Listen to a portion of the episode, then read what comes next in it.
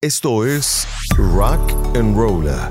Detona.com presenta Rock and Rolla con Adrián Peña.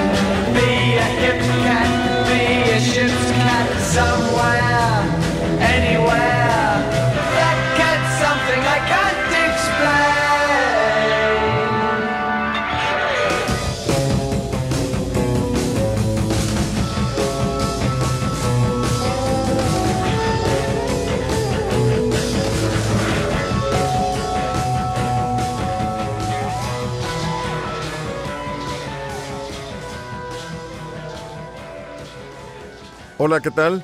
¿Cómo están? Bienvenidos. Hoy les tengo una gran sorpresa. Pink Floyd. ¿Les dice algo este nombre? Ojalá disfruten de este podcast y gracias a todos ustedes por seguirnos. Una banda que comenzó en la década de los 60 en Inglaterra, en la escena underground londinense. A finales de estos años también obtuvo un gran éxito con uno de sus integrantes, que después sufrió algo de locura, Sid Barrett. ¿Cómo los rockeros no somos tan cuerdos como los reggaetoneros o como los gruperos o los poperos? Pero Sid Barrett, como principal compositor de esta banda, le puso un sello muy especial a Pink Floyd en esos años entre 1966, 67 y a finales de esa década, bueno, él se separa de la banda, hace un par de proyectos. De hecho, por ahí Gilmour es el que lo acompaña en dos álbums a su salida de Pink Floyd, en donde el mismo Gilmour, Wright y Waters, pues se quedan como los líderes de la banda. Un grupo que se destapó ya a nivel mundial en los setentas, ¿no? Con ese gran álbum que vendió millones y millones de copias, lanzado en 1973, con aquella canción que realmente lo impulsó, Money, con una versión larga, con una versión media, con una versión un poquito este, devaluada en pesos mexicanos en aquellos tiempos de tanta incertidumbre económica en México, Money, y eh, estas letras que empezaron a permear entre los fans de Pink Floyd a nivel mundial por tantos cambios económicos, políticos, sociales.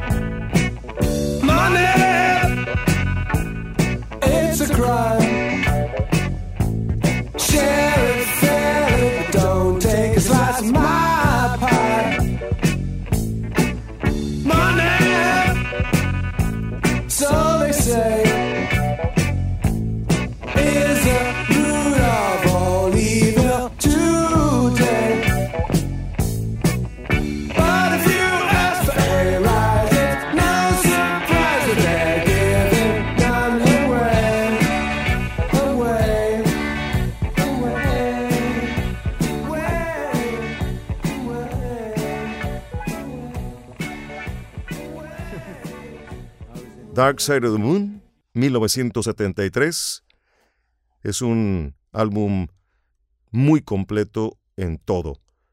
Después de haber sido una banda en los 60 un poco más musical, más orquestal, underground, propuestas musicales, en esta década empieza a sentirse ya la influencia tecnológica, tanto de Alan Parsons en la ingeniería de este álbum, como en los siguientes proyectos como el de Wish You Were Here en 1975, Animals en 1977 y por supuesto esta obra maestra, The Wall, 1979.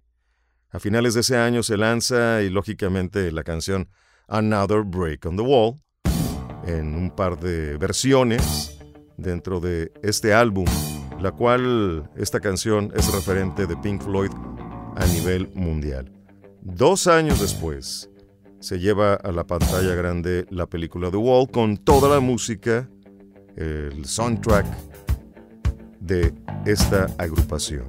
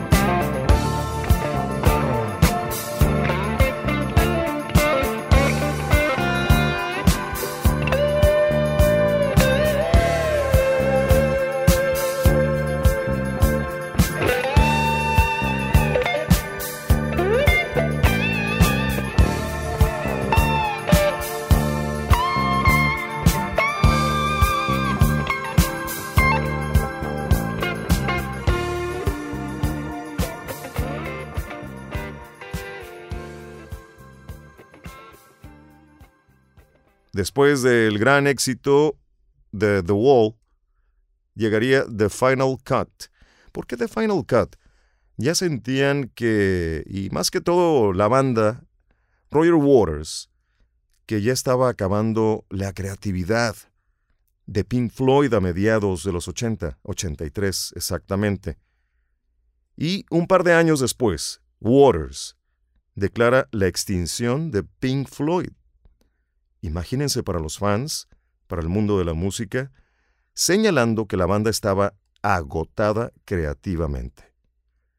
Los demás miembros, Gilmour y Mason, se negaron a aceptar esta decisión y continuaron con el grupo, lógicamente con broncas, por lo cual Waters los demandó reclamando parte de los derechos de la marca Pink Floyd.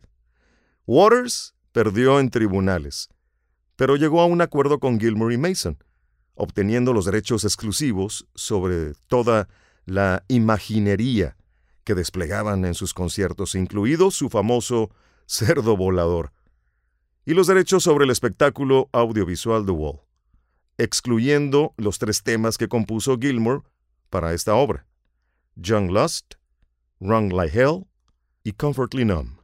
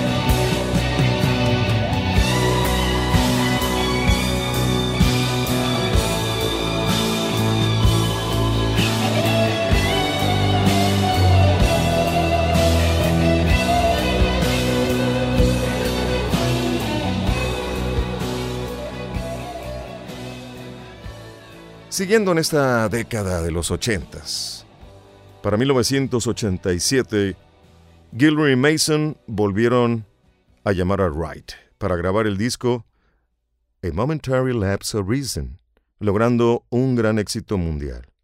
Sin embargo, Wright participó solo como tecladista y no como miembro oficial de la banda. Esto fue solucionado en el siguiente álbum The Division Bell en 1994, en donde Wright se reintegra. Por otra parte, Waters se embarcó en una carrera como solista y no se volvió a reunir con Pink Floyd hasta 24 años después, un 2 de julio, si mal no recuerdo, 2005, en el concierto Live 8 en Londres. O sea, 8 no el Live 8, original de los 80. Live 8 en Londres, donde tocaron las canciones Speak to Me, Breathe, Money, Wish You Were Here y otras.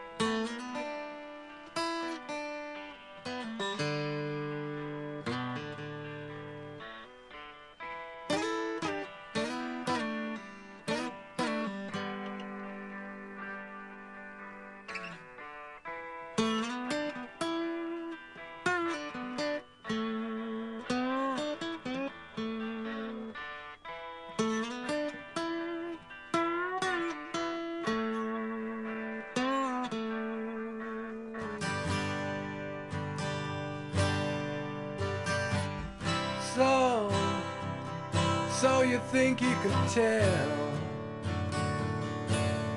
heaven from hell, blue skies from pain? Can you tell a green field from a cold steel rail? A smile from a veil.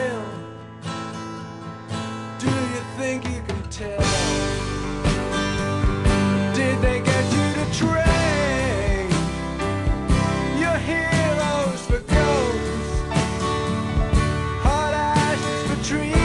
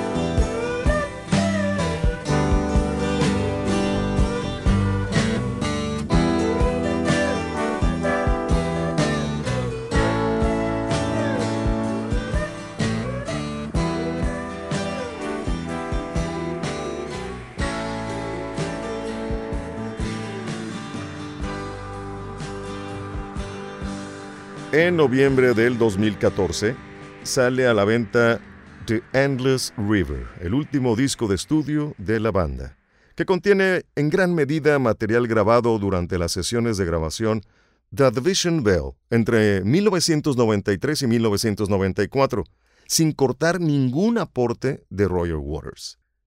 Pink Floyd fue elegida como la mejor banda de rock de todos los tiempos, creativa, ilustrativa, progresiva, en esta encuesta hecha por Planet Rock en 2005.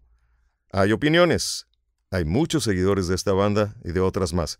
En la actualidad, Pink Floyd se ha convertido en un grupo musical de culto que suma millones de fieles adeptos a su música en todo el mundo. Espero les guste toda esta música de Pink Floyd aquí en nuestra plataforma detona.com. Mis redes sociales, Instagram arroba adrián.peña, Twitter es arroba adrián-peña, Facebook Adrián Peña. Este audio fue grabado en JC Ornelas Studio. Producción Jorge Lugo. Hasta la próxima.